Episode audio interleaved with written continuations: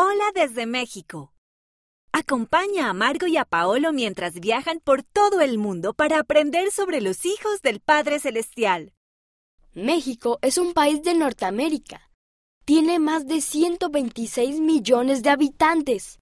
Culturas antiguas. México tiene muchas construcciones hechas por pueblos antiguos.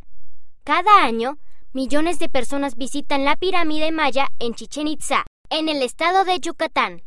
Muchos templos.